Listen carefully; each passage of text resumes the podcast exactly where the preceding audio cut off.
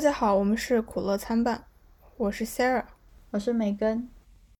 今天我们想要来讲一下在男性凝视下的女性运动服。我们后面也会提到一些其他的一些女性服装被性化的例子。好，对，那我们先来讲一下性化是什么意思。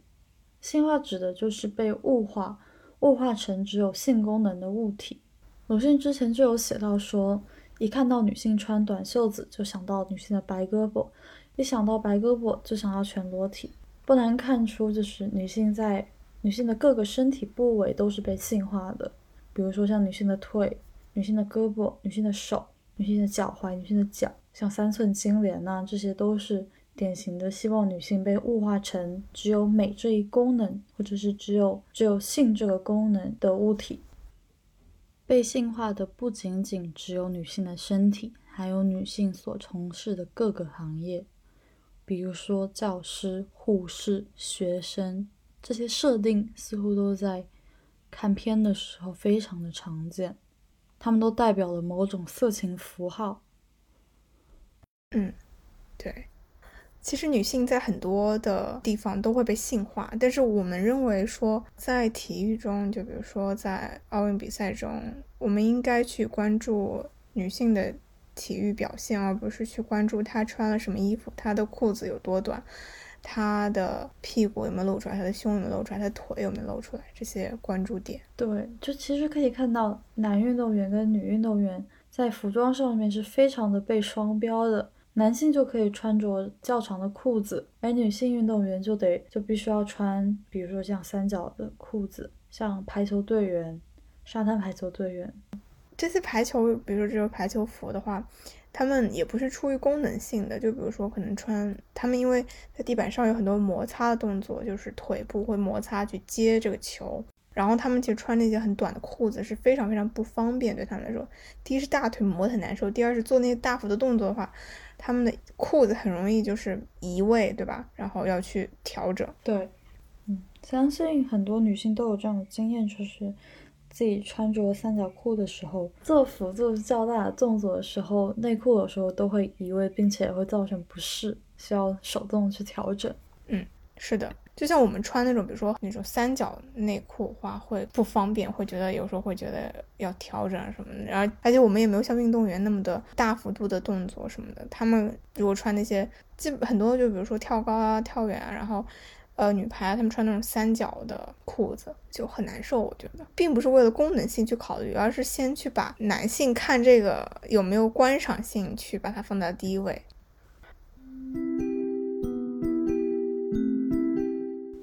顾拜旦，奥林匹克之父，他曾经发表过说，女性的荣耀是基于她所生育的孩子的数量和质量，以及她对儿子们参与体育运动的培养。他还曾经对媒体说过，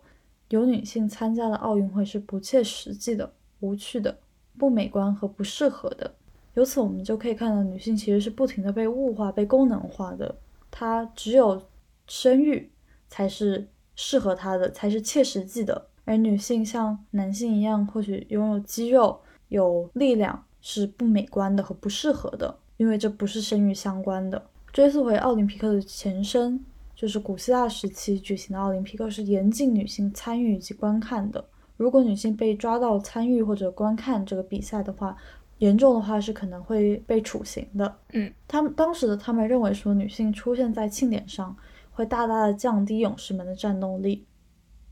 而女性在古希腊时期，她们运动也只是为了要生出更强大的孩子。像斯巴达族，他们认为说，女性在生产前、在生育前运动的话，是会帮助生出更强大、更有力量的孩子，所以他们才鼓励女性去做运动。那我们再聚焦到现代奥运会，马塔拉维瑟是首位参与奥运会的女性。她请人作证，她跑完了1896年的奥运会，但是他就算跑完了，得到作证，他的成绩也并没有得到奥运官方的承认。直到1900年法国奥运会，女性的身影才正式逐渐的出现在了奥运会的舞台上。从复兴奥运会到现在，女性在奥运初期的比赛是受到非常大的限制。在一九二八年，丽娜成为了第一个女子八百米长跑的冠军。但是奥运委员会觉得说，八百米的长跑有损女性的健康，以保护女性的名义把八百米的项目取消了。类似的事件还有非常非常多，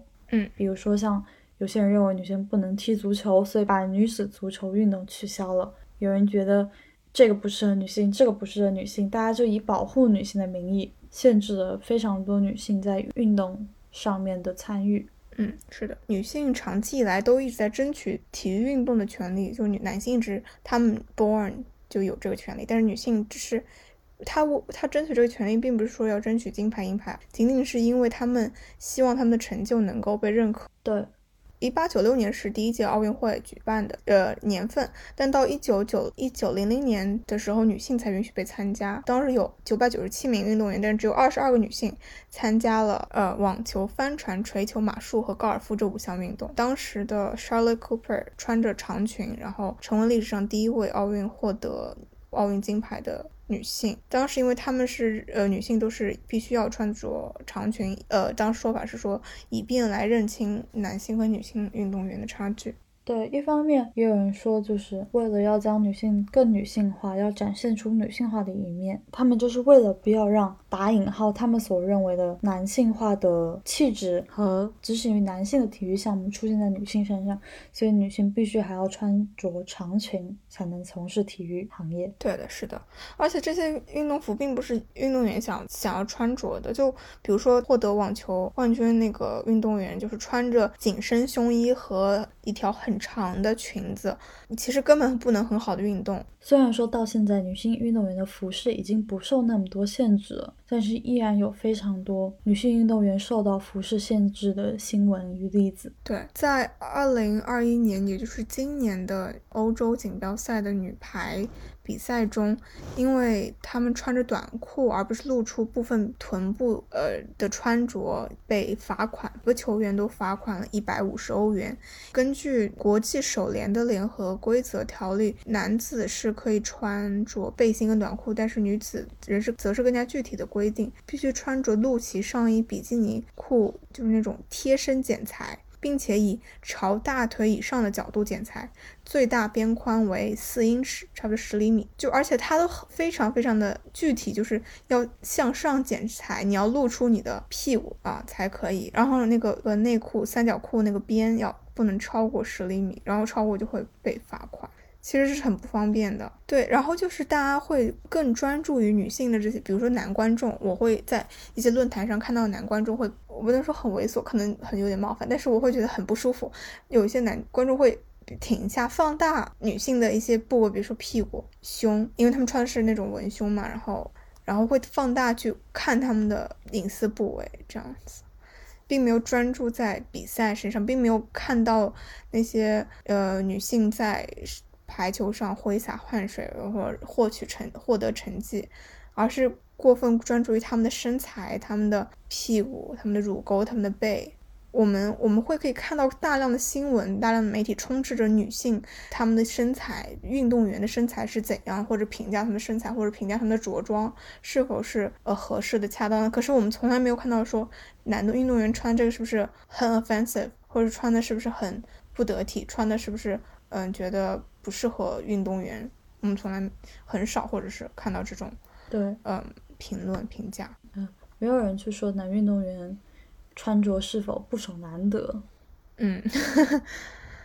对。然后这些女的运动员也会被穿着，因为太 disturbing，太影响人，会被骂，会说你穿的太短了啊！你们这些运动员为什么穿这么短？你不是要运动吗？穿这么短适合吗？之类的。女性其实也不想穿这么短，但穿的太长会被说，但穿的太太短也会被说。有一位残奥会的选手，他在英格兰锦标赛上。告知他被告知他的内裤太短了，所以也遭到了罚款，就是非常非常搞笑。你一方面又又觉得女性穿太长不好看，一方面又觉得女性穿太短 disturbing，这不搞笑吗？国教说运动精神和体育实力应该成为嗯大家关注的焦点。但是虽然会这么说，但是今年德国女子体操队因为在东京奥运会上放弃了比基尼剪裁的这种紧身衣，选择了就是全身包裹的，